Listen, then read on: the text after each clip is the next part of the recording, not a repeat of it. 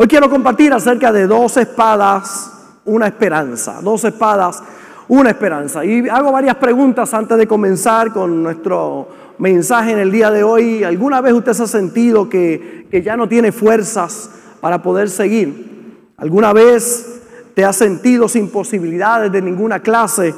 ¿O te has sentido alguna vez, verdad, que tiene fuerzas, pero que no es suficiente las fuerzas que tienes para poder enfrentar la situación que hoy tiene frente a ti, pues hoy el mensaje que queremos compartir estoy seguro que llegará muy fuerte a tu corazón. Hay una historia en la Biblia muy peculiar muy interesante. Cuando yo voy a la palabra de Dios me gusta escudriñar, la verdad, y veo historias como esta y que tienen un mensaje tan extraordinario y tan real para el 2023 donde estamos en el día de hoy, que son una, una gran bendición. Aquí habla acerca de Saúl, ¿verdad? Ungido como el primer rey de Israel. Y se presenta una amenaza de guerra muy grande. Aparece en Primera de Samuel, capítulo 13, y el verso 5, y dice, entonces los filisteos se juntaron para pelear contra Israel. Y miren los filisteos cómo venían, 30 mil carros. Son algunos carros, ¿verdad? 30 mil carros, 6 mil hombres de a caballo y pueblo numeroso como la arena que está a la orilla del mar. Así que vea el escenario, 30 mil carros, seis mil hombres de a caballo y el pueblo numeroso como la arena del mar. Y subieron y acamparon en Migmas al oriente de Bedabén.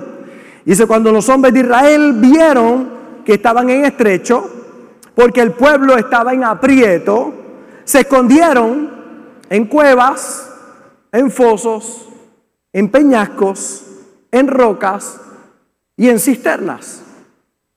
O sea, yo me imagino que iban corriendo, la fosa estaba llena, pues se iban para la cisterna. La cisterna estaba llena, pues se iban entonces a las rocas. Porque estaba todo el mundo huyendo. El miedo que tenía el pueblo de Israel era inmenso. Y dice, y de algunos eh, de los hebreos pasaron el Jordán, y algunos de los hebreos pasaron el Jordán a la tierra de Gad y de Galat, pero Saúl permanecía aún en Gilgal y todo el pueblo iba tras él temblando.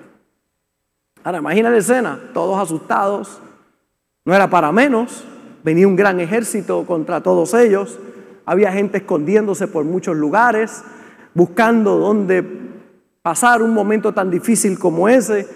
La realidad es que era un problema mayor, y era que no solamente era grave el problema de que eran muchos los enemigos que venían, sino que también en Israel solo habían dos espadas. Así que usted se podrá imaginar, viene todo un pueblo numeroso como ese a pelear contra Israel. Y cuando ellos hacen el inventario de qué armas tienen para poder enfrentar a los enemigos, solo tienen dos espadas. Dos espadas en todo Israel para enfrentar un ejército que viene armado hasta los dientes. Yo no sé si alguna vez usted se ha encontrado en un momento difícil como ese, ha pensado que está en una desventaja muy grande, no sé qué sentimientos ha tenido que experimentar. Yo he vivido momentos como esos donde pienso que no hay salida, donde comienzo a temblar, donde pienso que no hay posibilidades. Cuando hago el inventario de lo que tengo me doy cuenta que no es suficiente para poder enfrentar la situación que tengo frente a mí. Sin embargo, cuando encontramos historias como esta, vemos de dónde puede venir nuestro socorro.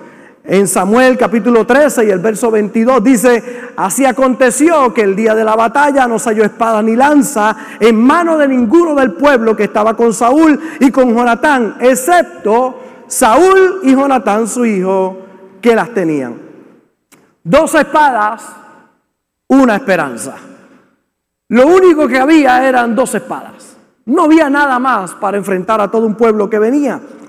Eso era para rendirse por eso es que muchos de ellos se fueron a, esconderse, porque llega la ansiedad, la preocupación, el miedo, la desesperación. Y hagamos nosotros el inventario aquí entre nosotros, el ejército enemigo, 30 mil en carros, 6 mil a caballos, un ejército como la arena del mar. Seria la situación. Quiero que la ponga en perspectiva usted. Los soldados se escondieron en donde? En cuevas, en fosos, en peñascos, en rocas y en cisternas. Todos estaban temblando, asustados. Y yo quiero que usted lo traiga a nuestra realidad del día de hoy que quizás no es un ejército enemigo que viene contra ti, pero es el diagnóstico médico que ha tocado a la puerta diciendo que es incurable la enfermedad, o ha llegado a las puertas de tu casa el divorcio, o ha llegado a las puertas de tu casa un hijo que sale de la casa y que hoy produce mucho dolor en tu corazón o una situación financiera que parece que es imposible que la pueda superar. Llega la desesperación, llega la angustia, el pensamiento que le llega mucho de suicidarse, de acabar con la vida, de pensar que el problema se acaba de esa manera, porque no hay esperanza. Cuando una persona entra en depresión es porque no puede ver salida, no ve alternativa, porque si encontrara o tuviera la alternativa, no entraría en depresión. El que entra en depresión es porque piensa que todas las puertas se han cerrado, que no hay forma en que pueda salir al otro lado. Esa es la condición que se encuentra el pueblo de Israel. Mira el ejército de Dios, tres mil soldados sin armas, dos espadas, pero una gran esperanza. Solo lo que hay son dos espadas, pero hay una gran esperanza. Y el mensaje va directo a tu corazón hoy, porque todos nosotros vamos a tener que enfrentar momentos muy difíciles en la vida. Momentos en que va a parecer que no hay salida. Pero hoy quiero que la palabra de Dios sea lámpara a tus pies y lumbrera a tu camino. Que puedas ver que cuando miras hacia lo alto hay una luz que puede iluminar tu camino y que puede darte un futuro lleno de esperanza. Ahora yo quiero que usted vea que ante la situación que estamos viviendo o que estaba viviendo el pueblo de Israel, ¿qué es lo que hace alguien que tiene esperanza? ¿Qué hace alguien que es diferente? ¿Qué hacen los de Fuente de Agua Viva de Vega Baja? ¿Qué hace la gente que en los momentos difíciles lo enfrenta diferente a otros? Aquí hay uno que se llama Jonatán. Y en Samuel, primera de Samuel 14:6 dice, así que Jonatán le dijo a su escudero, vamos a cruzar hacia la guarnición de esos paganos. Mire cómo les llama, paganos. Vamos contra esos paganos. Me llama la atención porque David nunca llamó gigante a Goliat, siempre le llamó incircunciso. Y es que los que tenemos fe llamamos a los problemas diferentes como otros le llaman. Otros le llaman imposible y nosotros le llamamos posible si creemos a Dios con todo el corazón. Otros, cuando unos llaman que es final y firme, nosotros decimos la última palabra, la tiene Dios. Y aquí está Jonathan o Jonathan diciendo, esos paganos, espero que el Señor nos ayude, pues para Él no es difícil salvarnos, ya sea con muchos o con pocos. Adelante, respondió el escudero, haga usted todo lo que tenga pensado hacer, que cuenta con todo mi apoyo. Así que aquí encontramos no solamente a uno que se va a avanzar, sino a un loco que dice, oye, creo contigo, vamos para adelante, lo vamos a hacer. Y qué bueno cuando uno puede encontrar a alguien en el camino que cuando parece que todo ha terminado, crea contigo. Para mí ha sido la pastora Marta, ¿verdad? A través de los años que ha sido esa escudera conmigo y todas esas loqueras que me dan a mí de hacer y todos esos sueños y visiones que tengo en el corazón para hacer, ella me dice, dale para adelante. Solo empezamos y si nos quedamos solos, continuamos solitos. Le vamos a dar con todo. Y yo he venido hoy para ser ese escudero que está a tu lado, para decirte, Dios está contigo, lo vas a poder lograr. Eso que estás creyendo, lo vas a poder alcanzar si pones tu confianza en el Señor. He venido para animarte y para decirte, como dice el escudero, adelante, adelante. Dice la historia, y subió Jonatán, trepando con sus manos y sus pies, y tras él su paje de armas. Y a los que caían delante de Jonatán, su paje de armas que iba tras él, lo mataba. Y fue esta primera matanza que hicieron Jonatán y su paje de armas como 20 hombres en el espacio de una media yugada de tierra. Y la próxima dice, y hubo pánico en el campamento por el campo y por el campo, entre toda, dice aquí, entre toda la gente de la guarnición y los que habían ido a merodear, a merodear, también ellos tuvieron pánico y la tierra, dice, tembló. Diga conmigo, la tierra tembló. ¿Qué pasó con la tierra? La tierra tembló. Un hombre que camina en fe y le cree a Dios. Ahora estamos hablando que vienen 30 mil en carros, 6 mil a caballo, un, ejército que no se puede contar como la arena del mar. Sin embargo, encontramos aquí un hombre que está usando su fe y que le está creyendo a Dios con todo su corazón. Está usando la fe y está creyendo con todo el corazón. Y ahí vemos una historia de cómo este muchacho se levanta en fe y le cree a Dios. Dice en el verso capítulo 40 y el verso, eh, perdón, el capítulo 14 y el verso 20. A ver si lo encuentro por ahí. Debe estar cerca. En el nombre del Señor. Gracias, Señor. Ahí está, gracias. Dice, y juntando Saúl a todo el pueblo que con él estaba, llegaron hasta el lugar de la batalla, y aquí que la espada de cada uno estaba vuelta contra su compañero, y había gran confusión. Cuando va Jonatán en fe con su paje de armas, y fíjese que 20 entre todo ese ejército no parece mucho, pero es un acto de fe. Es movernos con lo que tenemos. ¿Qué tienes en tu mano para hacer? Y él se lanza en fe con su paje de armas y logran vencer a 20, que parece insignificante, pero qué bueno saber que lo poco en las manos de Dios se convierte en mucho. Y lo que ocurre es que hay un alboroto en todo el pueblo filisteo y comienza la confusión, la tierra comienza a temblar, Dios comienza a hacer algo fuera de lo común, algo extraordinario y ellos comienzan a matarse unos a otros. A mí me bendicen tanto las historias bíblicas, nos enseñan verdades espirituales con unas historias reales.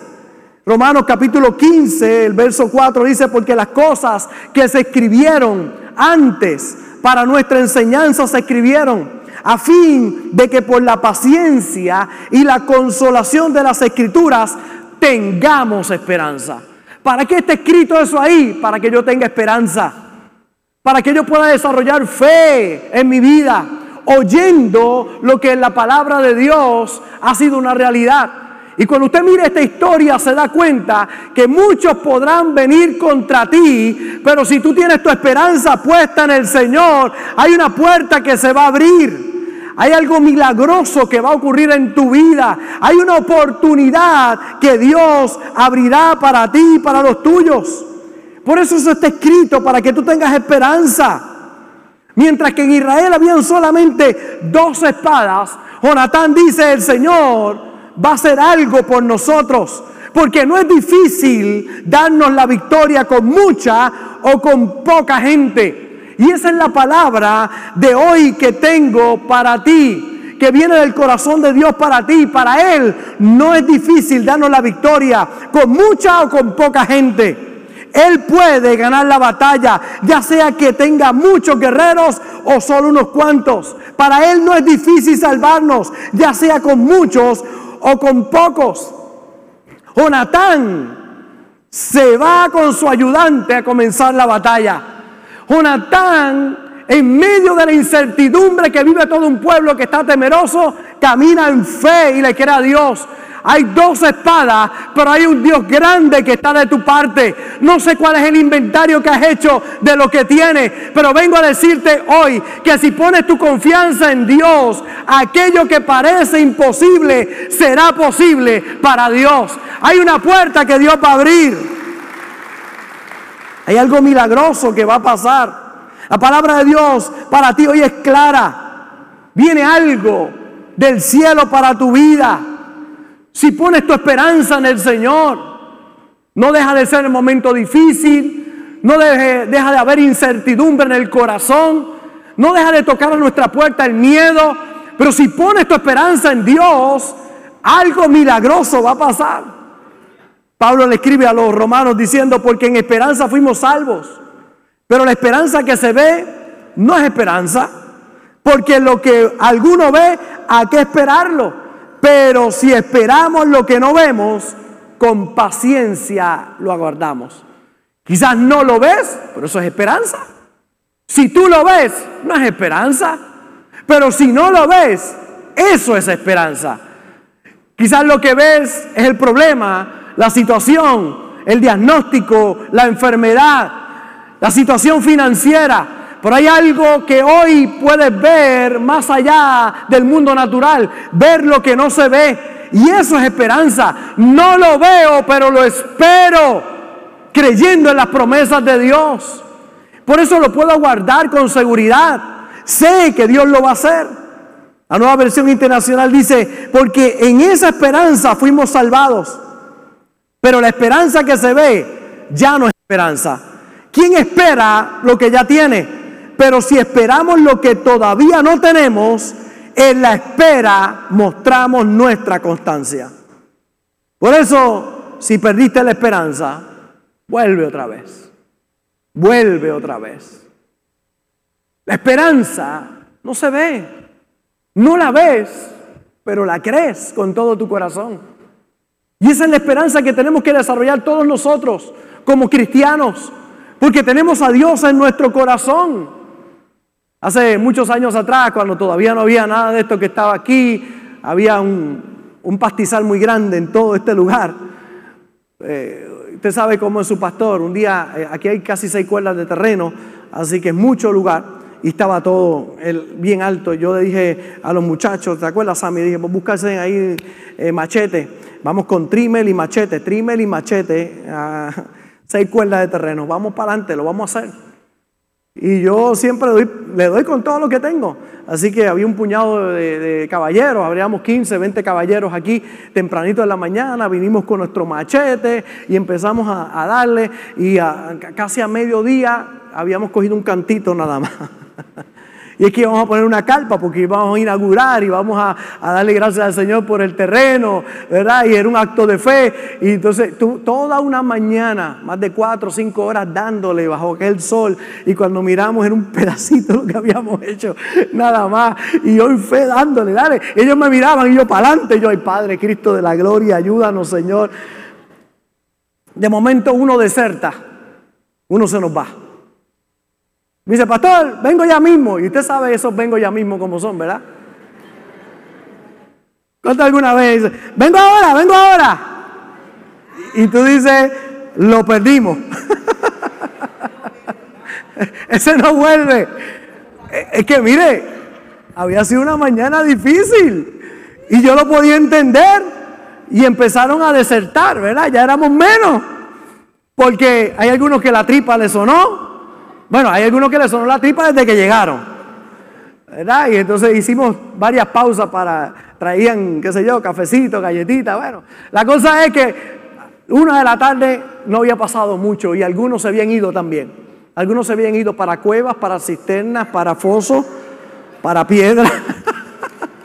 se nos habían ido para todas partes.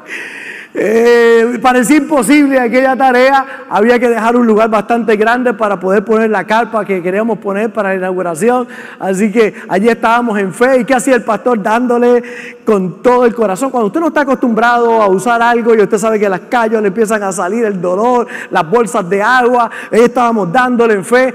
Pero lo grande es que uno de los que se había ido, que uno pensó que estaba desertando, fue a buscar ayuda. Así que al rato viene con una bocina sonando y un digger de estos bien grandotes, montado en el digger. ¡Pastor!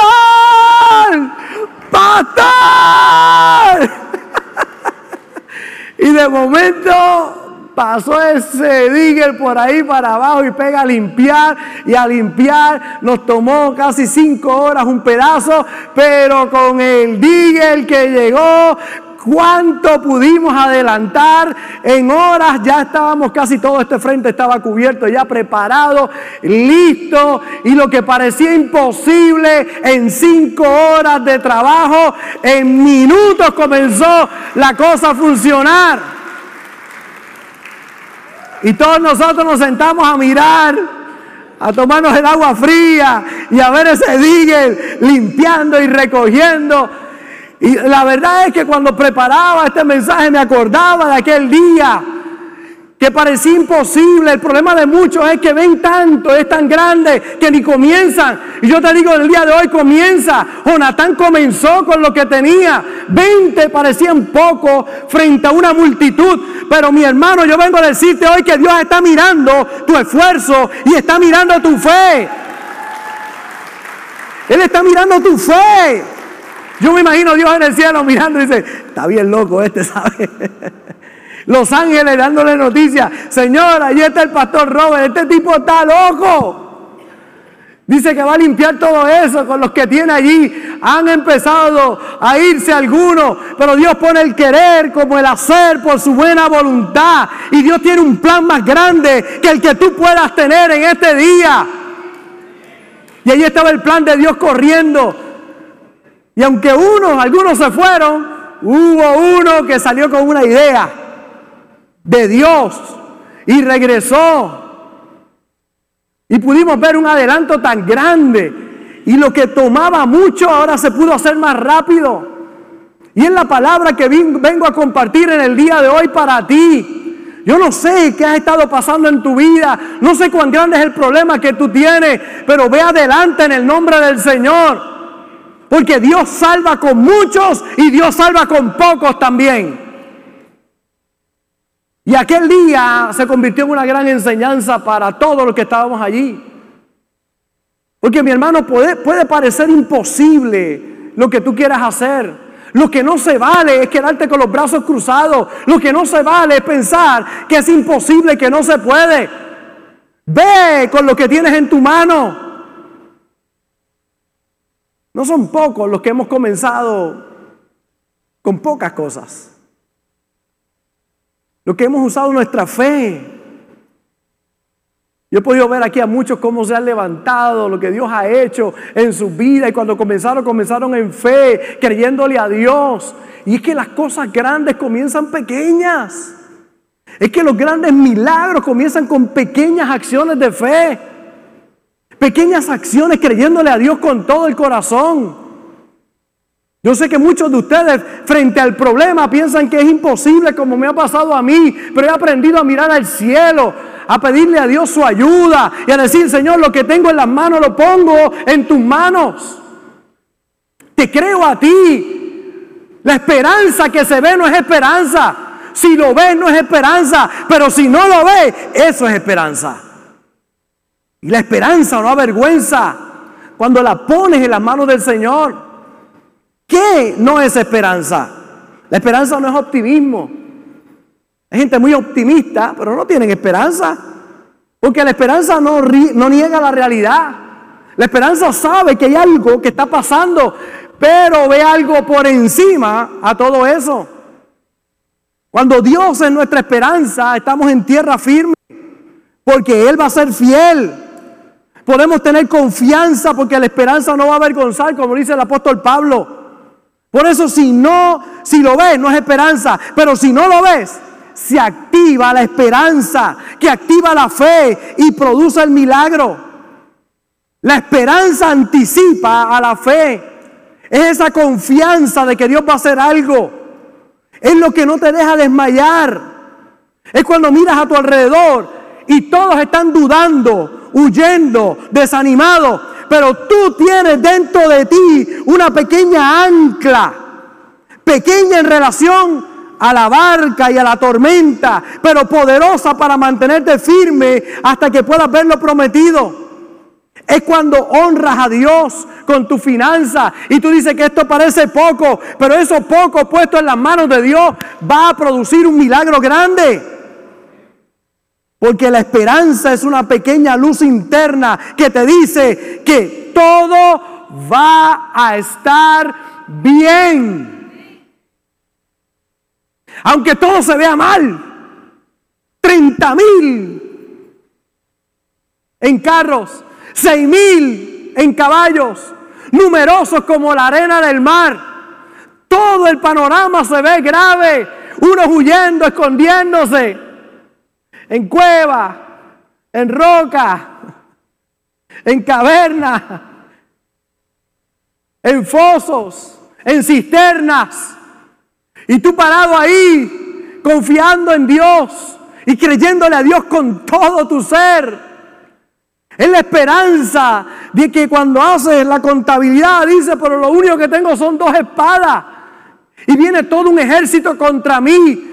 Pero aunque un ejército acampe contra ti, no temerá tu corazón. Aunque contra ti se levante guerra, yo estaré confiado en el Dios Todopoderoso.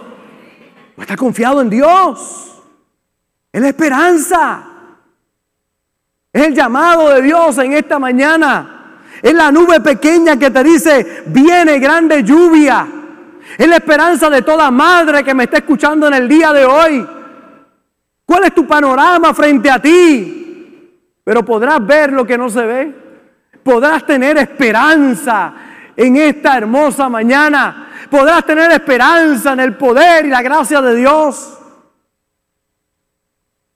Jonatán dice, quizás el Señor haga algo por nosotros, ya que para Él no es difícil darnos la victoria con mucha o con poca gente.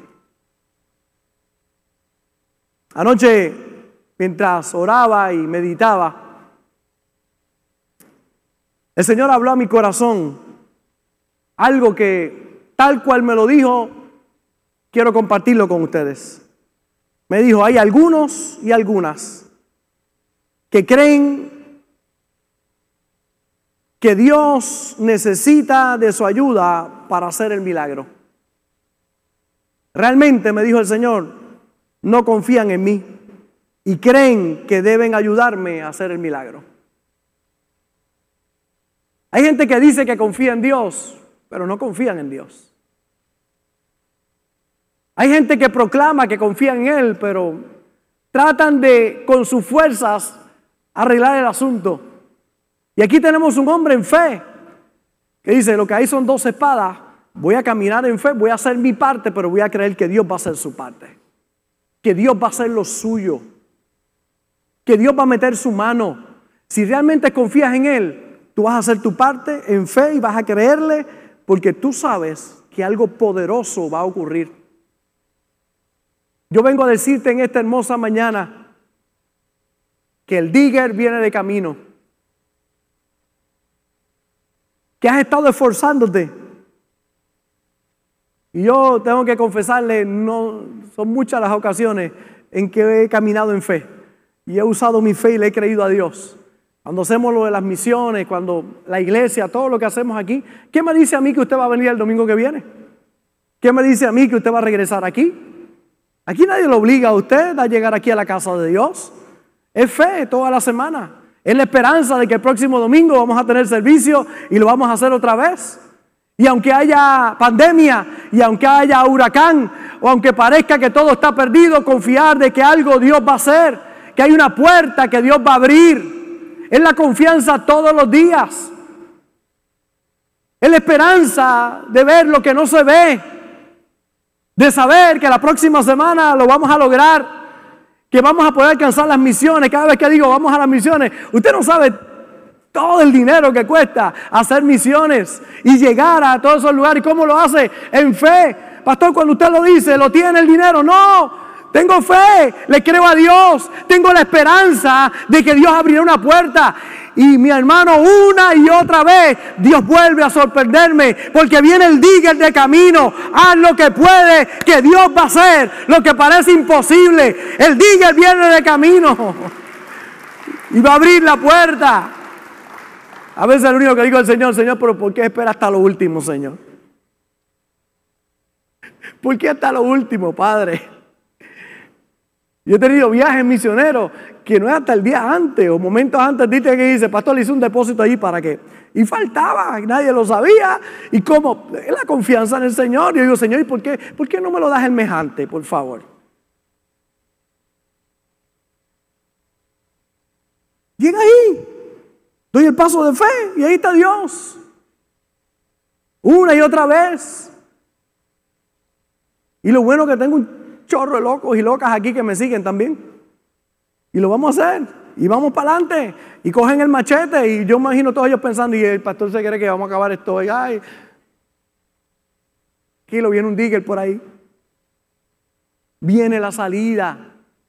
Dios va a abrir una puerta. Pero tienes que hacer tu parte, pero saber que Dios va a hacer la suya. Si confías en Él, y está Jonatán creyéndole a Dios con una sola espada en la mano. La pregunta que te digo en el día de hoy es muy clara. ¿Qué hoy no ves, pero crees? ¿Qué hoy no ves, pero crees? Usted sabe que las estadísticas dicen que domingo en la noche es donde más índice de suicidio hay en pastores. Domingo en la noche. Y lunes en la mañana, donde el índice más grande de ataques al corazón de pastores. Así que cuando llega el lunes a mediodía, le digo al Señor, lo hice, Señor, gracias, aquí estoy. Domingo en la noche. Luego de un momento quizás en un servicio que no corrió la cosa como era, o de una gran victoria, llega un vacío tan enorme al corazón de, los ministros que toman una decisión como quitarse la vida. Imagínese usted. Y el lunes en la mañana, porque cuando chequean las cuentas no da para poder pagar todas las cosas que hay que pagar. Y el corazón, muchos pastores el lunes en la mañana, estadísticas, Pastor, ¿y qué usted hace? Poner mi esperanza en Dios. Porque ni me voy a quitar la vida, ni me voy a morir del corazón. Se muere del corazón el diablo y los demonios, pero yo voy a vivir esperanzado en las promesas de Dios cada día de mi vida. Voy a confiar en Él.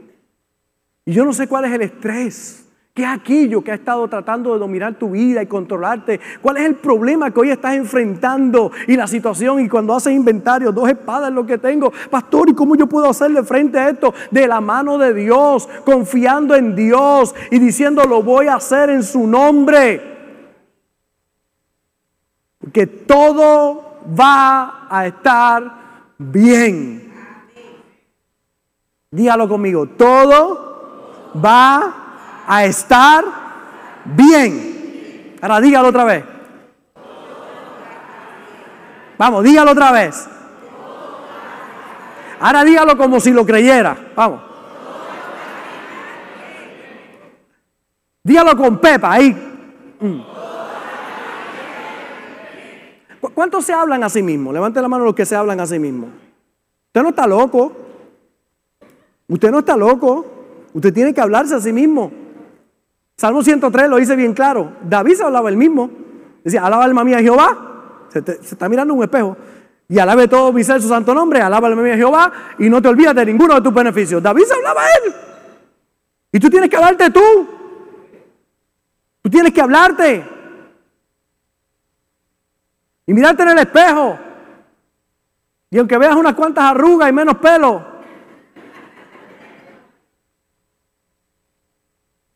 Vas a decir. Que así es. ¿Qué vas a decir frente al espejo? Pastor, pero mira el ejército que viene. Son 30 mil que vienen en carro, pero 6 mil a caballo, pero soldados como la arena del mar, pero todo va a estar bien. Todo va a estar bien. Yo sé que muchos de ustedes han venido en momentos determinados de su vida y han, pastor, vamos a poner de acuerdo, mire esta situación que está, y, ¿qué sale de mi boca? Todo va a estar bien. Todo va a estar bien. Y sé que algunos, cuando yo digo todo va a estar bien, dicen, pero tú no sabes la magnitud del problema que estoy pasando. Todo va a estar bien. Yo sé, yo he estado ahí. Y hoy vengo con una palabra de esperanza para ti. Quizás tengas dos espadas, pero si tienes una gran esperanza vas a pasar al otro lado. Quizás parece poco, pero en las manos de Dios, Dios va a hacer cosas tremendas. Son muchos los que yo he visto aquí que han comenzado con poco, que han comenzado con mucha esperanza, con mucha fe. Han puesto eso en las manos de Dios. Y Dios ha comenzado a obrar en sus vidas y abrir puertas que parecen imposibles para otros que están a tu alrededor. ¿Y cómo lo lograste? Bueno, yo lo hice en fe, le creí a Dios. Creí que Dios lo podía hacer. Qué importante cuando tú puedes poner tu vida en las manos de Dios. Y en el día de hoy, ¿qué vamos a hacer? Poner nuestra esperanza en Dios. Porque todo va a estar bien. Pastor, ¿y hasta cuándo lo voy a decir? Hasta que te lo creas. Todo va a estar bien. Todo va a estar bien. Yo declaro la palabra que dice Filipenses 4:13. Todo lo puedo en Cristo que me fortalece. Filipenses 4:19. Mi Dios suplirá todo lo que me haga falta conforme a sus riquezas en gloria en Cristo Jesús. Alzaré mis ojos a los montes. ¿De dónde vendrá mi socorro? Mi socorro viene de Jehová, que hizo los cielos y la tierra. Yo pongo mi esperanza en el Dios Todopoderoso. Así que deja de estar mirando las dos espadas que tiene y comienza a ver al Dios tan grande que tienes de tu parte. Ahí tu esperanza va a ser iluminada. Y hoy vamos a orar. La pregunta es, ¿qué hoy no ves pero puedes creer en este día.